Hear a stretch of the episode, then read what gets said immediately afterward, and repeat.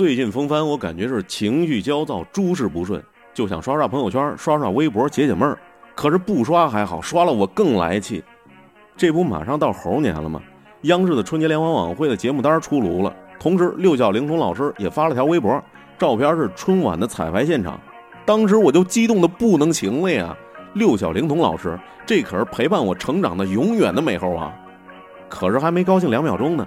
评论里就看到了，说六小龄童发的照片是央视戏曲晚会的剧照。大年三十晚上的春晚，他美猴王的节目被咔嚓掉了。听到这消息，再看看节目单上牛鬼蛇神的那些演出阵容和下面的脑残评论，当时我就恼了呀。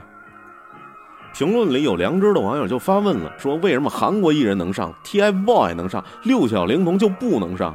这时候就有一些脑残粉甩来了亘古不变那么一句话。你知道他们有多努力吗？为了这节目，他们怎么怎么辛苦吗？我真想拿一大喇叭喊回去。我不知道，我也不想知道。我就知道六小龄童老师他对贴猴毛过敏，为了演得像，他长期跟猴子生活在一起。谁他妈不努力不辛苦啊？我就知道韩国人说端午节是他们的，中医是他们的，针灸是他们的。我很想问问导演，你七七年出生的人，小时候看过八六版的《西游记》吗？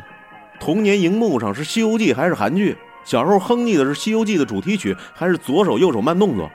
不行，你下来就换另外一导演上，行不行？删除了那么多语言类的节目，我就想问你，春晚除了相声小品，还有啥好看的？我就是愤青，我就是排外，咋地了？齐天大圣上去嗑个瓜子，我就能乐呵一晚上。他已经五十七了，下一个猴年，他可能就跳不起来了。你看不到他彩排时的努力吗？看不到他发微博的开心劲儿吗？